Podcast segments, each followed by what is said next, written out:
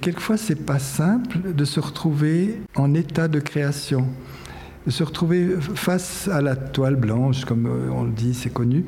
Mais c'est un peu comme se trouver devant un miroir. On est seul avec soi-même. On n'a on a que sa propre énergie. et, quelquefois, il y a une sorte de, pas à faire, d'effort, euh, quelque chose, une barrière à dépasser. Imaginez un monde sans chef et sans hiérarchie. Un monde où des chemins de traverse sinueux remplaceraient souvent les autoroutes rectilignes.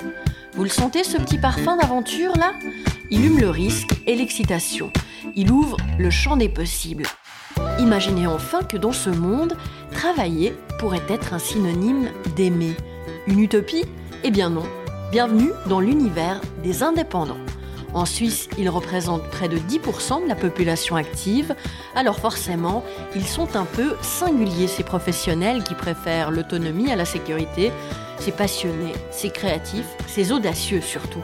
Je m'appelle Laetitia Vider, je suis journaliste et pour toutes les raisons que je viens de citer, je suis indépendante. Je tends le micro à mes pairs, alors ouvrez vos oreilles. Il a l'allure juvénile, mon invité du jour. Basket, jeans, écharpe souple, avec toujours une pointe d'élégance. Mais plus que dans son look, on le remarque surtout dans cette lueur de malice. Vous savez, celle qu'on trouve dans le regard des enfants quand ils sont tout entiers absorbés par les histoires qu'ils imaginent. Pourtant, Jacques n'est plus un enfant, du moins civilement. Il est même en âge d'être à la retraite. Enfin, ça ce serait peut-être dans une vie parallèle où il n'aurait pas cultivé ce goût de la transmission, cette passion pour la création et pour les gens. Jacques est un artiste, un peintre abstrait, et en parallèle, il enseigne depuis plus de 40 ans le dessin aux adultes. Ses cours ne désemplissent pas, certains de ses élèves lui sont d'ailleurs fidèles depuis des décennies. Tu peux euh, fermer derrière toi Ouais, ça marche. Ça, Entre les rouleaux de feuilles, les chevalets et les pinceaux, il m'attend et il est un peu anxieux à l'idée de cet entretien. Pas très stressé Oui, un petit peu quand même. Bien.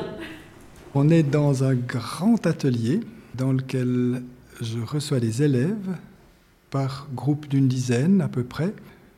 Voilà, il y a du matériel, il y a des chevalets, il y a des sortes de sellettes pour poser le matériel qui sont déplaçables en fonction des groupes. Il y a des puits de lumière, des grandes baies vitrées. Et c'est un lieu que j'essaye de, de rendre accueillant et, et, disponible pour des groupes assez différents, des personnes euh, adultes qui sont mes élèves, euh, qui viennent souvent euh, au fil des années, c'est-à-dire j'ai beaucoup d'élèves qui sont fidèles à travers les années. Et c'est la moitié de mon activité, puisque je suis artiste peintre et que je dirais que le, 50% de mon activité, c'est l'enseignement que j'aime beaucoup. C'est pas juste un job pour gagner de l'argent. que tu fais depuis longtemps d'ailleurs. Que je fais depuis longtemps, oui. J'ai commencé en sortant des beaux-arts, où je me suis retrouvé prof de dessin dans un collège à Rolles, où j'ai découvert avec surprise que j'aimais vraiment donner des cours alors, à des enfants, en l'occurrence 10 à 16 ans, enfants adolescents. Et c'était vraiment une découverte pour moi, parce qu'en sortant des beaux-arts, j'étais tellement du côté des élèves et pas des profs, si je peux dire. Je me sentais encore euh, fragile pour être prof et tout à coup, alors j'ai réalisé que c'était quelque chose qui me concernait.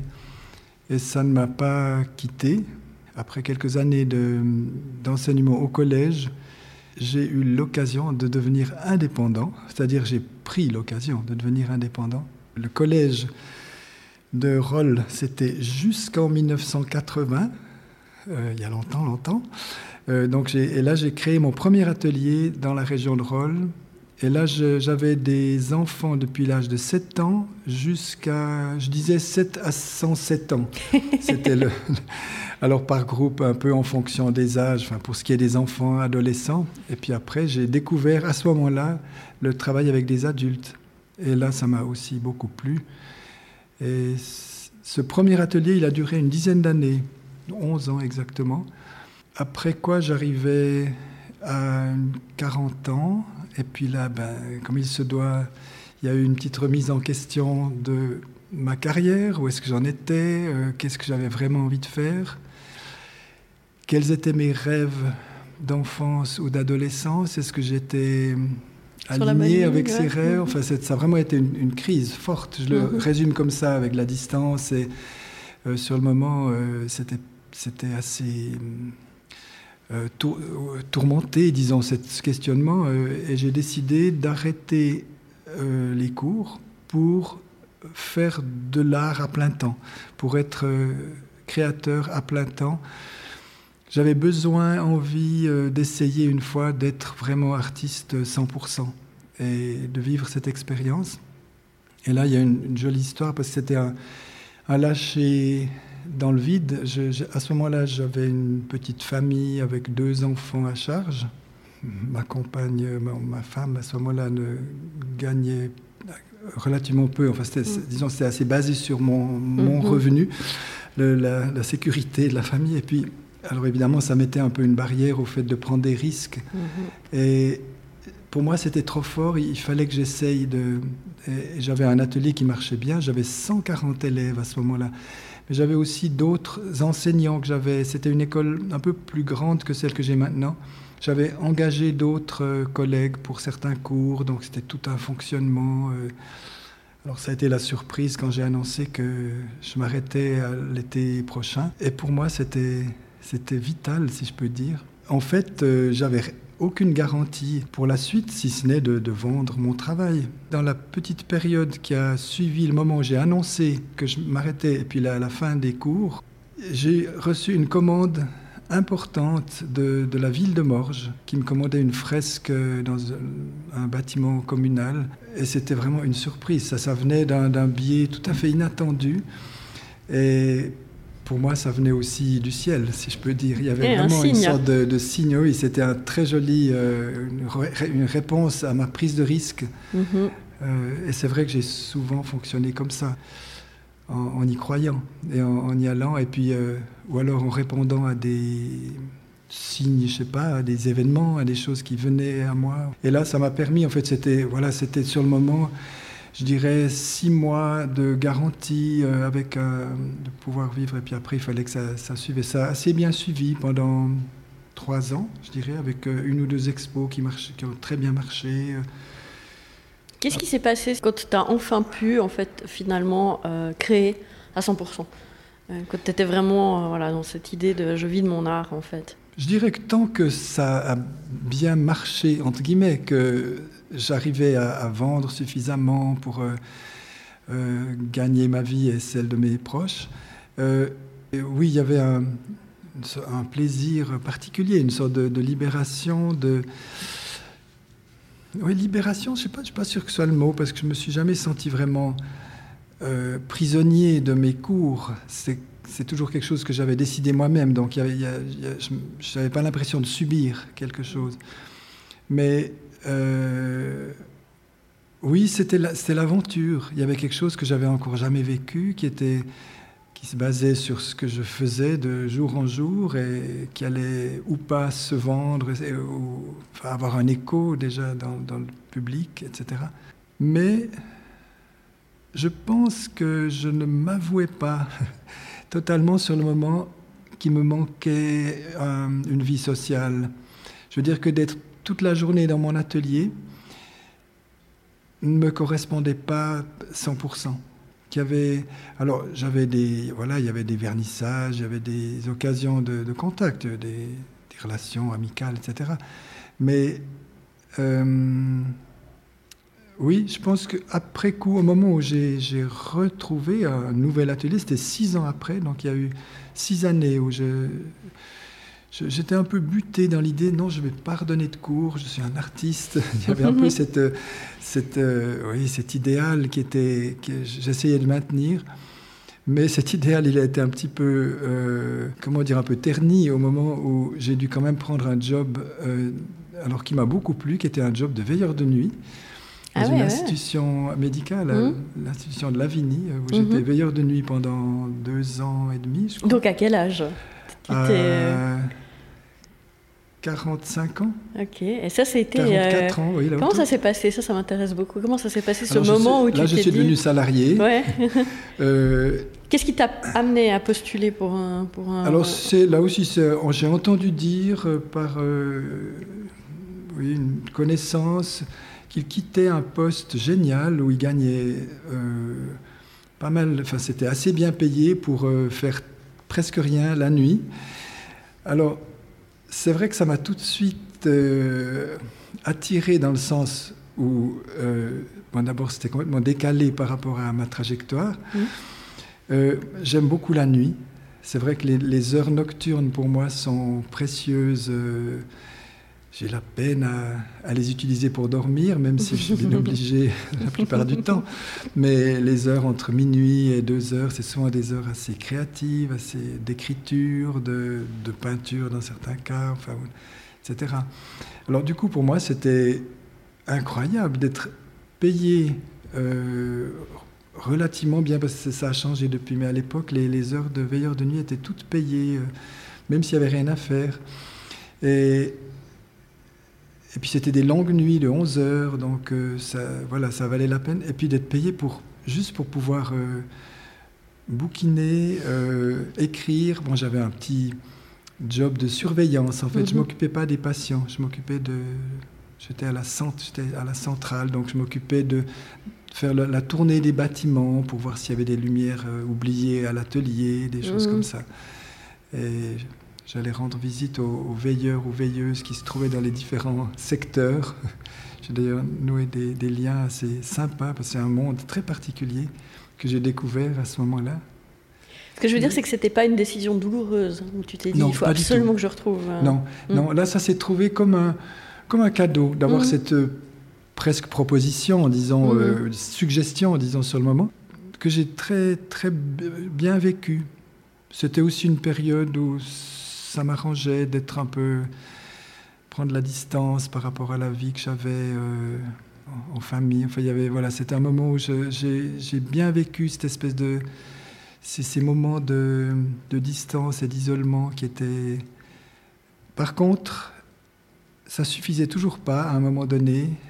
Bon, il se trouve que oui, j'ai vécu une séparation à ce moment-là et je voulais être sûr de pouvoir assurer financièrement et je- il se trouve que je vendais moins euh, mes tableaux. Et j'ai là aussi, euh, par rapport à une rencontre dans le cadre de cette institution, il y a une école pour euh, enfants qui ont les troubles du comportement. Et la directrice que je connaissais un petit peu m'a je, lui ai dit mon, souci de trouver un. Je, pensais à un job éventuellement dans un gymnase, quelque chose comme ça, comme j'ai un papier de prof de dessin, mais j'ai vu que toutes les places étaient prises. Et puis elle m'a suggéré, m'a dit Mais chez nous, tu peux venir, euh, 50%, ça, ça t'intéresse? Et en fait, elle était très ouverte à avoir des enseignants atypiques qui ont une trajectoire. Alors, si j'avais continué, j'aurais dû faire la formation de- d'enseignants spécialisés. Mais moi, ça m'a, voilà, m'est tombé dessus comme ça. Je me suis retrouvé enseignant spécialisé et veilleur de nuit, deux fois 50% à Lavigny. Mais là, j'ai vite compris que j'étais en train de m'égarer, surtout quand j'ai vécu ce, ce travail de- d'enseignant spécialisé qui était beaucoup moins léger que j'aurais cru, Mhm. Mhm. qui était très confrontant, euh, très hum, chargé du point de vue émotionnel. Et en fait, j'avais plus du tout le temps, enfin, j'avais très peu de temps pour peindre. Mhm. Euh, ce qui était quand même l'idée, c'est d'avoir un petit job en dehors de ma peinture. Mhm. Alors là, j'ai vu que j'étais en train de, de C'était le contraire qui était en train Voilà, de se passer. train- ouais. oui, oui. Mhm. Voilà. Et puis j'ai commencé à avoir la nostalgie de l'enseignement. Je me disais, mais c'était quand même génial de donner des cours euh, pour et puis de, voilà, de pouvoir assurer une sorte de base financière en même temps avec ça.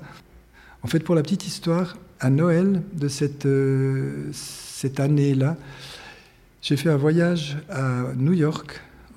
C'est la première fois que je traversais l'Atlantique dans, mon- dans ma, ma vie. Et du, jour au lendemain, j'ai décidé d'aller passer une semaine à New York. Pourquoi New York?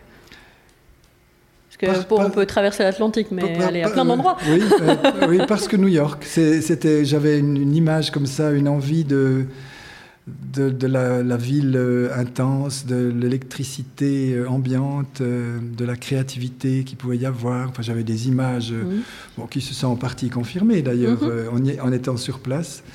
Je venais de me séparer, je me retrouvais seul dans une sorte de, de, de lâcher prise et d'ouverture au possible qui était là. Et c'est vrai que New York, pour ça, c'est assez... Euh, chargé de possible, en tout cas à l'époque. C'est peut-être un, un, peu différent maintenant, mais. Euh, et j'ai même regardé à Soho si je ne trouverais pas un atelier à mmh. louer pour euh, carrément. Euh, voilà, changer de changer vie. De vie C'était un peu. Oui, le rêve.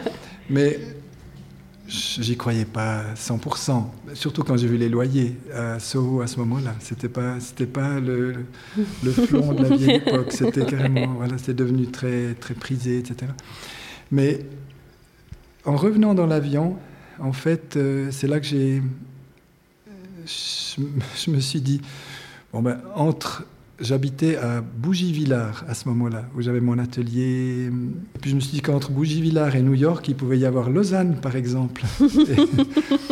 et, et, puis voilà, toutes les, les, décisions sont prises dans l'avion, en fait, de, en atterrissant, aller voir la directrice de l'école pour lui dire que je, je, ne reprendrai pas une deuxième année, mais que j'assurerai mon contrat jusqu'à la fin de l'année. Et puis. Euh, mettre sur pied une, une école, une nouvelle euh, école, et puis, si possible, à Lausanne. Donc, chercher un lieu euh, en arrivant. À l'époque, le flon, c'était encore euh, très sauvage. Euh, c'était en 97. Euh, il y avait, il y avait encore beaucoup de hangars, de, de zones plus ou moins squattées, plus ou moins louées, etc. C'est devenu le premier atelier au flon qui a, ouvert cette année-là. Puis après, je me suis dit, mais qu'est-ce que j'ai vraiment envie de faire en resserrant un petit peu le spectre plutôt que de me disperser? Et j'ai réalisé que j'avais plus envie de travailler avec les adultes. Et puis j'avais alors aussi des critères pour les, les horaires des cours, par exemple. J'avais vu que deux heures c'était un peu court, mais que trois heures c'est un peu dissuasif. Donc j'ai des cours de deux heures et demie depuis plus de 20 ans maintenant, et c'est toujours deux heures et demie, et ça a l'air de toujours correspondre à quelque chose qui, qui, est agréable pour euh, avoir le temps de faire quelque chose. Je peux te demander quel âge tu as, Jacques? Oui, c'est très osé comme question, mais euh, je suis né en 1951. Ah ouais, ça va me demander de faire des calculs. Euh, je vais avoir, je vais avoir 70 ans cette année. Donc tu, tu, es, tu es en âge de te la couler douce, si j'ose dire. euh, oui, en âge, en situation peut-être moins, parce que les caisses de retraite et autres, Eh oui. j'ai pas tellement, euh, Mhm. je me suis pas tellement occupé de ça. Mhm. Mais je suis surtout en, disons, jusqu'à nouvel avis, en âge de, où je me sens l'envie de continuer. Mhm. Disons, en tant que créateur, je vois pas tellement de limites. Mhm. Et il y en a d'autres qui l'ont prouvé. Euh, quelques collègues qui ont atteint les 100 ans euh, en continuant à créer. Voilà, mais euh, et, et puis par rapport à l'enseignement, c'est vrai que j'ai toujours j'ai toujours l'envie de, de transmettre, de partager. De, je me sens je me sens dans une bonne énergie. Ça te nourrit. Oui, vraiment. Mhm. Oui, oui. Oui. C'est un peu compliqué c'est cette année, Oui. euh, depuis l'année passée. On, Enfin, va, c'est- on, on va en parler. oui, oui. Mais, mais ça, oui, tout à fait. J'ai même pu ressentir dans, dans cette, ces, ces distances prises par moments euh, euh, depuis l'année passée, je dirais le lien que j'ai avec mes élèves. Euh, alors, il y a toutes sortes de, de personnes parmi les élèves, euh, des personnes qui viennent depuis peu, que je connais pas encore très bien, euh, et puis d'autres qui viennent depuis 5 ans, 10 ans, euh, et avec qui c'est comme une sorte d'aventure, un grand voyage, comme ça, on est sur, dans le même bateau, il y a quelque chose, pour le dire simplement, qu'il compte sur moi, qu'il y a Mhm. quelque chose, et puis c'est vrai que c'est aussi très stimulant, c'est très porteur. fais- Tu fais partie d'un secteur qu'on qualifie aujourd'hui publiquement de non essentiel. Hein, la Oui. culture, les artistes. Oui. Et ce que tu viens de dire, c'est que les gens euh, ont besoin d'être accompagnés, ont besoin de s'exprimer aussi. Comment tu vis cette dichotomie entre ce que les autorités disent de la culture, en tout cas le message qu'ils font passer comme non essentiel, et euh, toi, ton contact sur le terrain avec les gens? Comment toi tu vis ça? Je le vis avec le sourire, je dirais, dans le sens où pour moi ça a toujours été mon activité essentielle, et je veux dire qu'il n'y a pas besoin de... Enfin, j'ai pas besoin de me convaincre que je fais une activité... Euh, alors, qui est essentiel. Je, vois bien que pour manger, euh, il suffit pas d'avoir des tableaux au mur. Euh, et, je, vois bien, je, comprends bien la logique, mais je, suis aussi totalement convaincu que tout le domaine artistique, d'une manière générale, est une, un, terrain de recherche, d'expression, de, partage pour l'humanité, disons, pour l'âme humaine, euh, enfin, qui est, qui est absolument essentiel. Il n'y a qu'à imaginer une société sans art du tout, c'est juste l'horreur. Quoi. Il y a quelque chose. Donc c'est quelque chose qui est évident. Alors le discours officiel, c'est vrai que moi j'ai rarement eu de, de lien très étroit avec l'officiel. Et je veux dire que pour ça, l'indépendance m'a été très naturelle pour moi. J'ai quelque chose euh, chez moi qui était, même quand je repense à mes, mes jobs euh, salariés, comme la salle des maîtres de mon job de prof de dessin au début de ma carrière, j'étais assez content de quitter la, structure scolaire. Donc j'ai jamais eu de rapport très copain avec euh, les voilà. Et puis je suis pas spécialement militant non plus. Je dirais que je suis pas à monter au, créneau pour euh, défendre le côté essentiel de mon travail. Si on m'empêchait vraiment de le pratiquer, ce serait différent. Et c'est vrai que j'ai quand même. Ce qui a été le cas par période, cette, euh, durant cette année de. Oui, oui, oui, c'est vrai. En tout cas, oui, au niveau des cours. et en même temps, ça ne m'a pas totalement empêché, puisque ça m'a amené à chercher des solutions. Exactement. Euh, tu as fait preuve de pas mal de créativité. Tu peux m'expliquer ce que. Alors, oui, alors en fait, dans le, le premier confinement, au mois de mars, quand tout à coup, euh, on a eu tous la surprise de cette fermeture totale, je me suis demandé comment j'allais gagner ma vie. Quand même, il y avait aussi euh, comment euh, je ne pouvais pas demander à mes élèves de continuer à me payer euh, si je faisais rien. Enfin, voilà. Et puis assez vite, j'étais seul dans mon appartement.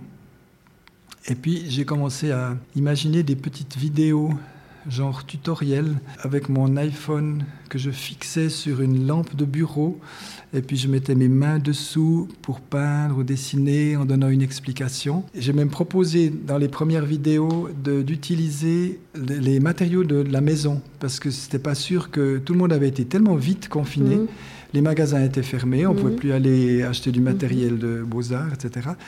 Alors, euh, j'ai proposé d'utiliser le café, la sauce tomate, euh, la bétadine à la salle de bain. Enfin, mes, mes élèves ont répondu avec euh, plein d'idées. Ils me renvoyaient des travaux par, par email sur des photos, puis ils me disaient voilà, ça c'est jus de cerise, curcuma, etc. Ben voilà, ça a été amusant, il y a eu une créativité de, de, fortune.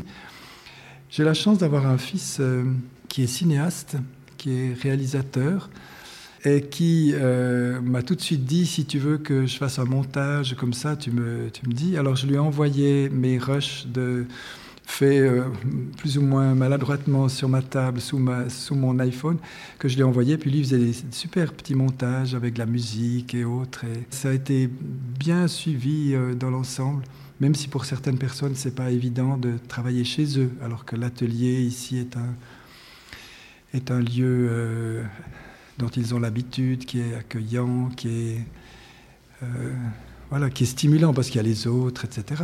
C'est différent. Euh, dans la nouvelle vague, je me suis dit que je n'allais pas refaire la même chose. J'avais pas envie de. Ça avait été une aventure, c'était c'était clos, si je peux dire. Et j'ai inventé un système complètement décalé qui était dans un travail par courrier postal. Alors, à l'ancienne. À l'ancienne, oui. L'idée était que chacun reçoive un beau cahier, un carnet de, dessin ou même peinture, parce que j'ai trouvé un carnet qui a, qui a des pages assez épaisses, qui permettait de travaillé sur la double page, euh, voilà. Et puis, euh, je l'ai annoncé dans une première lettre, ou même deux premières lettres, qu'il allait arriver. Euh, j'ai appelé ça la chose. et personne ne savait de quoi il s'agissait. Tout à coup, la chose est arrivée. Et puis, en fait, ils étaient prêts à. J'avais déjà amorcé un certain nombre d'exercices ou de, thèmes que je proposais pour travailler dans ce cahier. L'idée étant que, enfin, ceux qui étaient les plus courageux, qu'ils travaillent page par page en fonction des thèmes que je proposais.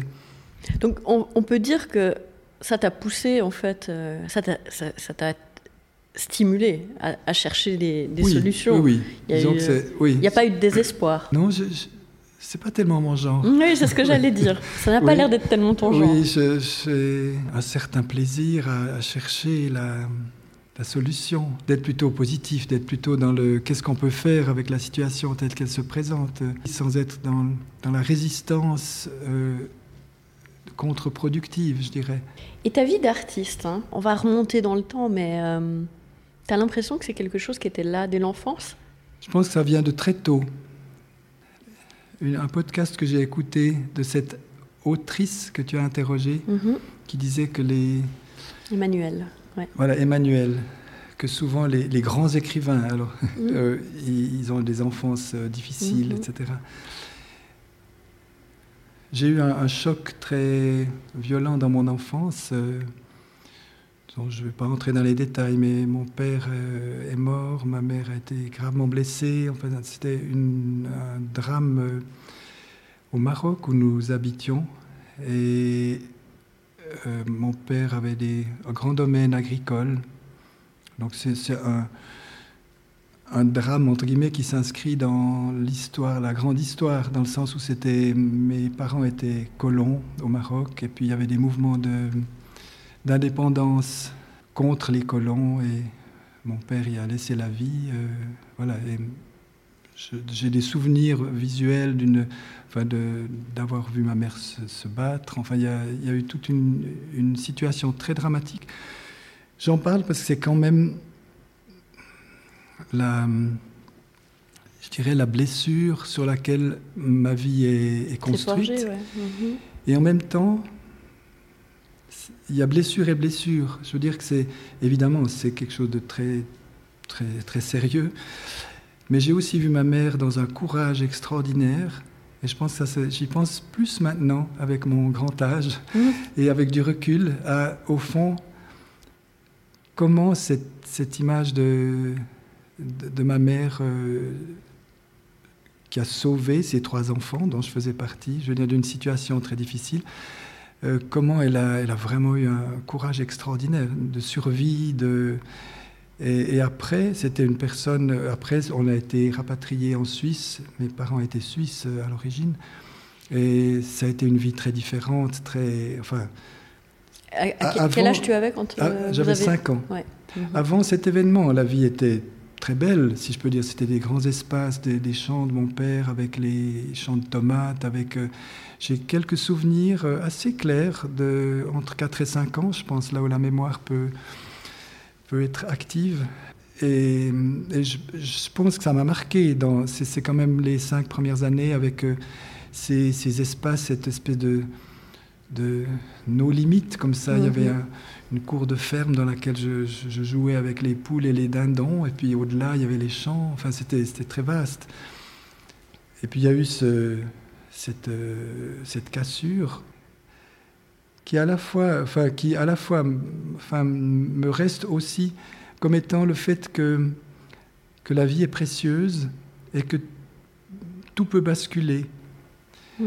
une fragilité de l'existence. Oui, euh. j'ai l'impression d'avoir eu une sorte d'initiation à, à, la fragilité de l'existence mm-hmm. et, et, dont je bénéficie à, plus long terme. J'ai été un enfant euh, pas, malheureux. Je dirais pas du tout que j'ai eu une enfance malheureuse, par exemple. C'est pas du tout. Euh, j'ai pas du tout été maltraité, au contraire, enfin, etc. Et, ma mère a, malgré ou au-delà de cet événement, était une personne je pense, profondément positive, qui avait quelque chose, euh, une conscience aussi dans la manière de nous élever, euh, de nous, qui était très forte. Et quand on est revenu en Suisse, on a habité chez mes grands-parents à Morges.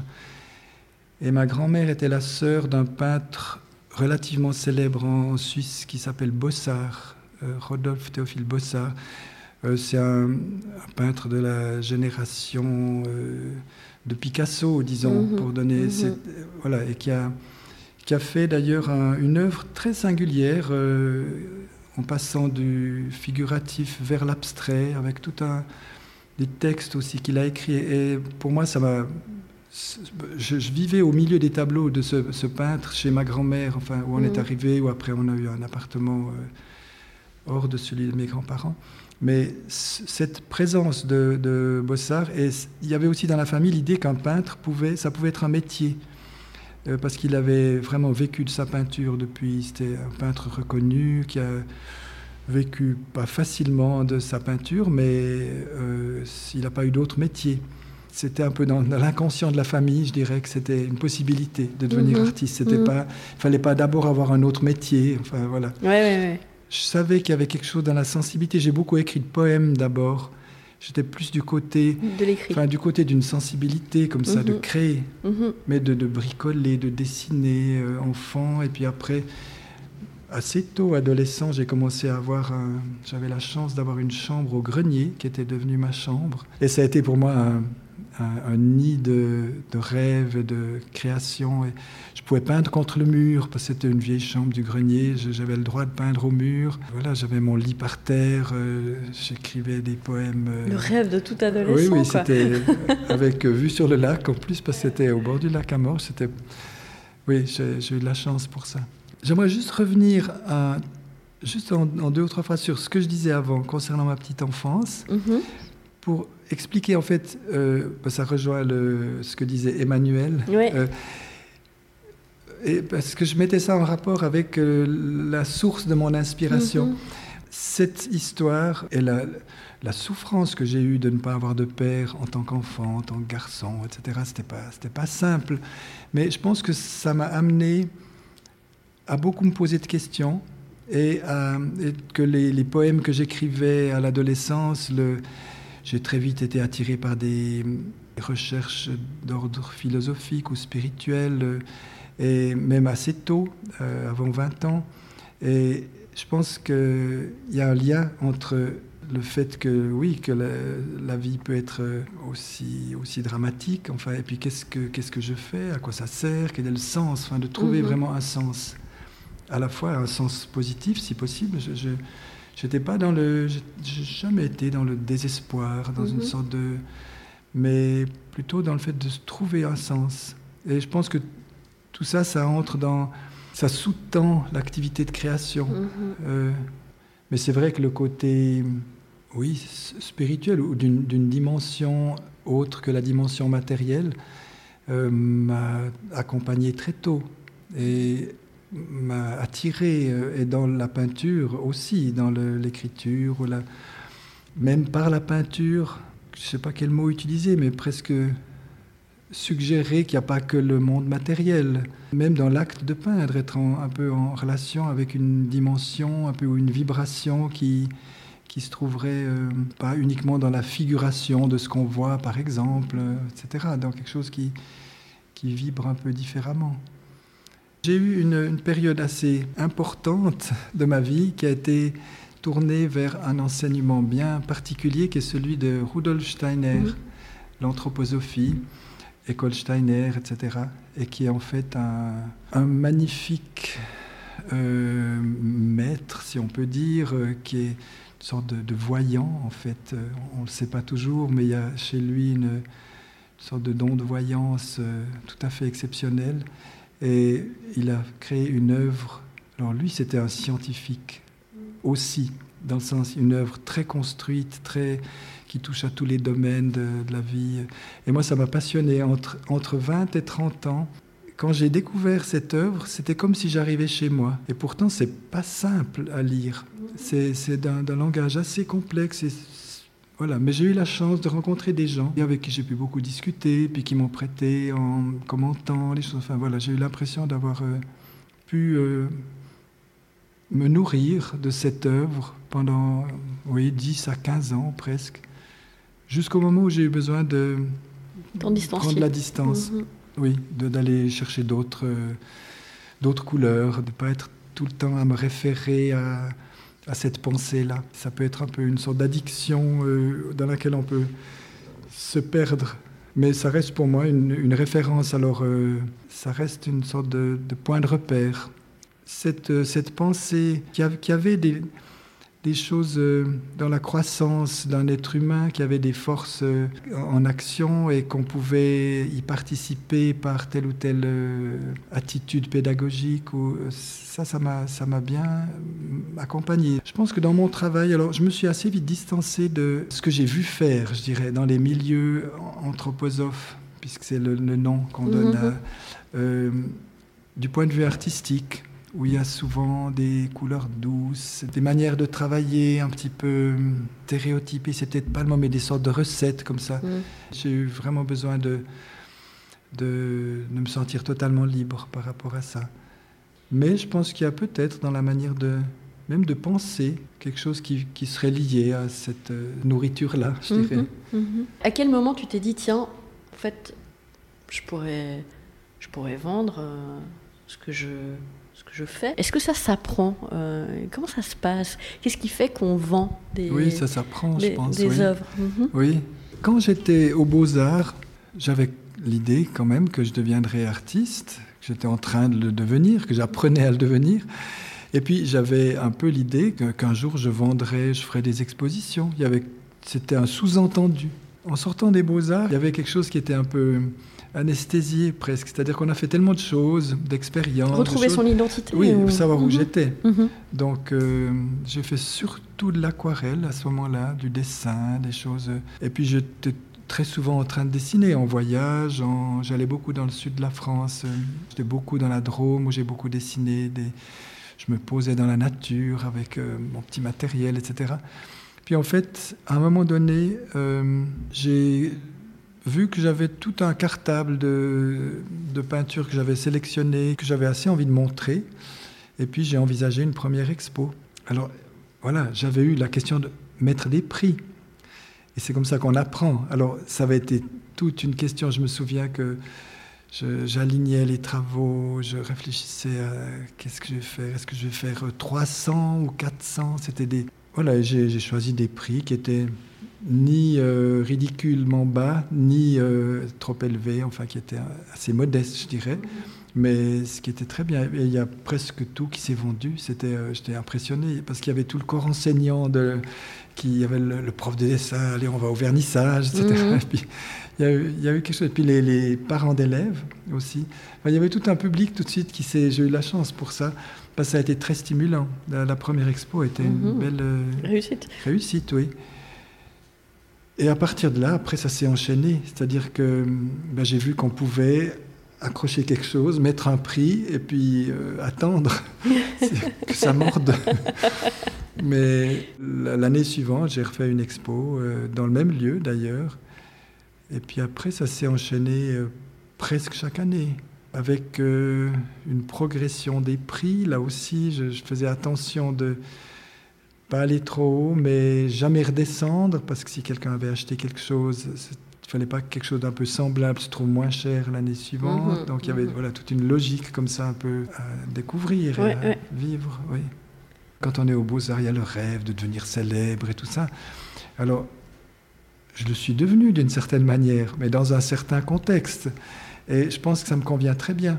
À un moment donné, je me souviens avoir eu ces pensées de, de renoncer à, à l'idée euh, décalée que je pourrais être dans telle ou telle galerie à, à New York. Ou, mhm. à, New York, à Soho. même si ça peut arriver. Euh, mhm. je veux dire que c'est pas que j'ai, je me suis résigné, euh, mais à être, là où je suis, à être bien là où je suis, et puis à travailler et, à avoir les opportunités. Alors j'ai fait toute une série de salons à Paris ces dernières années. J'ai été depuis une dizaine d'années presque au salon d'automne et puis salon de la Société nationale des beaux-arts. Mais c'est plus une représentation, je veux dire, c'est des salons importants dans la tradition un peu de la peinture française. Mais en même temps, j'ai eu des médailles, médailles d'or, médailles de bronze, enfin, dans, dans ce contexte-là. Puis voilà, c'est, en même temps, c'était, bien, ça me faisait un peu d'air euh, d'ailleurs, mhm. d'aller aussi mettre mon travail avec des choses très différentes, de voir d'autres gens. Et D'avoir un autre regard. pas, euh, voilà, mhm. je me sens pas euh, non plus enraciné ici. Mhm. D'ailleurs, ma petite enfance fait que je me sens pas vraiment enraciné. Oui cette euh, fameuse question récurrente euh, de l'oreiller de paresse de Guy Parmelin, ou l'oreiller de maladresse, on pourrait dire. Hein. Euh, toi, hein, qui, on le voit, on peut pas dire, je pense que tu es un paresseux dans le sens où l'entendait notre ministre de l'économie et actuel président. mais est-ce que tu... Déjà, qu'est-ce que tu appelles la paresse et quel est ton péché de paresse? Oui, en repensant à Guy Parmelin et à cette phrase qu'il avait dite, il me semble qu'elle est surtout en relation avec le fait d'attendre, euh, d'attendre ben, des subventions en l'occurrence, ou d'attendre. Alors que moi, je, suis tellement peu là-dedans. Et c'est vrai que j'ai jamais été subventionné. Un temps, je m'étais renseigné. ce que si je fais cette école, et puis peut-être si j'avais créé une association, etc. Puis comme j'ai un trop grand goût d'indépendance. Je n'ai pas créé d'association et je reste totalement fragile mais libre. Ma paresse, elle pourrait être de, de procrastiner au moment où je sais que je devrais, avec beaucoup de guillemets, aller travailler à l'atelier. Non pas pour les cours, hein, mais pour mon travail personnel. Il y a, ah, la procrastination, c'est une grande thématique des Il peut y avoir une résistance. Mhm. Et, ça, je l'avais beaucoup découverte quand j'étais sans les cours, quand j'étais 100% à l'atelier, mhm. parce qu'il y avait quand même un défi de travailler, de produire, entre guillemets. Euh. Et quelquefois, c'est pas simple de se retrouver en état de création, de se retrouver face à la toile blanche, comme euh, on le dit, c'est connu. Mais c'est un peu comme se trouver devant un miroir. On est seul avec soi-même, on n'a on a que ça sa propre énergie. Mhm. Euh, et, quelquefois, il y a une sorte de, pas à faire, d'effort, euh, quelque chose, à, une barrière à dépasser. Mhm. Et alors, c'est vrai qu'avant de la dépasser, euh, il m'est arrivé d'arriver à l'atelier et de me dire Ah mince, il manque du bleu outre-mer. Bon, ben, je vais vite aller l'acheter, etc. Euh, d'avoir toujours quelque chose. qui... toujours de beaucoup plus fondamental à faire que ce qu'on a Voilà, quelque chose, euh, oui. Si on est à la maison, c'est la vaisselle ou, ranger euh, quelque chose. Je me rappelle d'avoir nettoyé au-dessus des, armoires. Oui, oui. Alors, mhm. dans l'atelier, j'avais pas la vaisselle, ni. Mais voilà, c'est une forme de paresse, c'est une forme de. oui, de. C'est aussi une forme de, de, peur. De peur, voilà, oui, oui, c'est clair. Et ça, je le connais bien et je trouve que c'est ça s'apprivoise. Et, ça, m'aide à donner des cours parce que je, vois ça différemment chez chacun. Mais quelquefois, je suis impressionné de voir les gens qui viennent ici puis qui, acceptent, en plus sous le regard des autres, ou même si on ne se regarde pas toujours de, près, mais ou sous mon regard, euh, même s'il est bienveillant, d'oser dessiner, d'oser laisser, parce qu'on ne sait pas ce qui va sortir.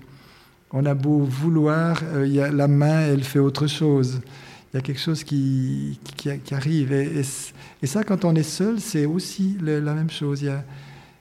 Mais voilà, mais là, ça fait le lien avec les cours parce que je pense que cette ces expériences que j'ai du, du, travail, et, par exemple, du fait que au bout de quelques heures en travaillant, il y a souvent une sorte de petit moment de creux. On se dit non mais c'est moche ce que je fais.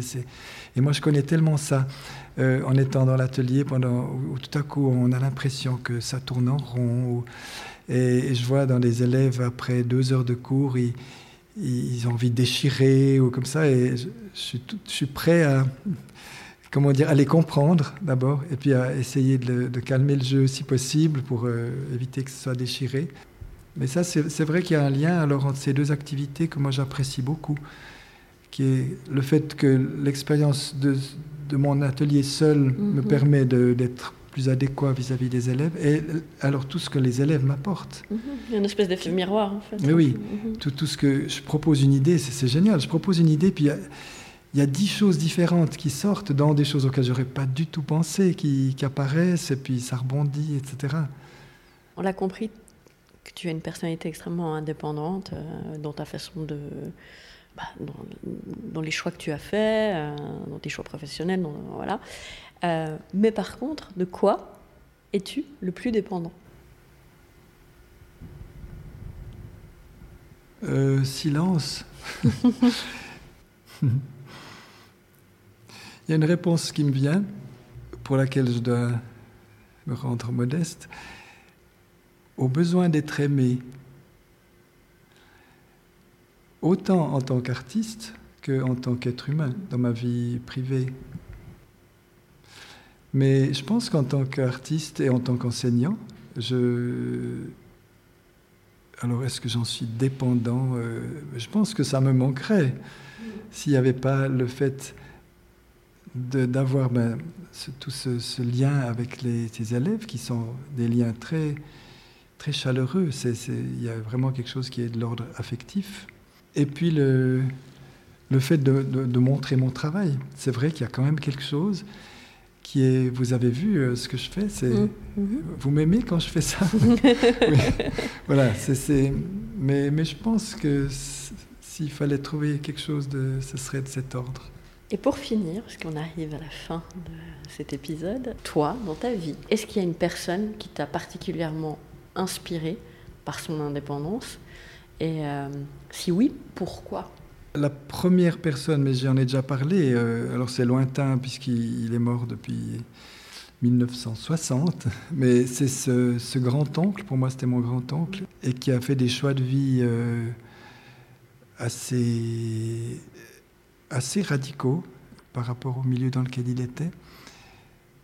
Mais en fait, je, pense à lui un peu comme archétype d'autres artistes, parce que la plupart, en, en lisant, je sais pas, en lisant une biographie de Picasso, tout contestable que puisse être sa, sa relation de mangeur de femmes et, et d'hommes aussi. Je veux dire, de, oui, de- un peu monstrueux comme ça. Mhm. dans- pour moi, il y a quelque chose de fascinant dans la liberté. Oui, même chose avec beaucoup d'autres qui ont, tout quitté, euh, comme euh, Brancusi, par exemple. C'était un homme très différent qui est arrivé de, Roumanie. Qui, voilà, tout- toutes ces, ces prises de risques, pour moi, c'est très stimulant. Voilà, c'est terminé. J'espère que vous avez eu autant de plaisir à écouter cet épisode que j'en ai eu à le réaliser. Vous retrouverez un nouveau portrait une fois par mois. Et si vous avez envie d'aider ce podcast, si vous l'aimez, n'hésitez pas à lui mettre des étoiles, mais surtout à en parler autour de vous et à partager nos épisodes sur les réseaux sociaux. Et pour que ce podcast reste justement indépendant, il a besoin d'aide. Vous pouvez lui apporter un soutien financier via la page Tipeee. Vous trouverez le lien ainsi que toutes les références dans le descriptif de l'épisode sur votre application d'écoute habituelle. Merci pour votre fidélité, chers auditorices, et à bientôt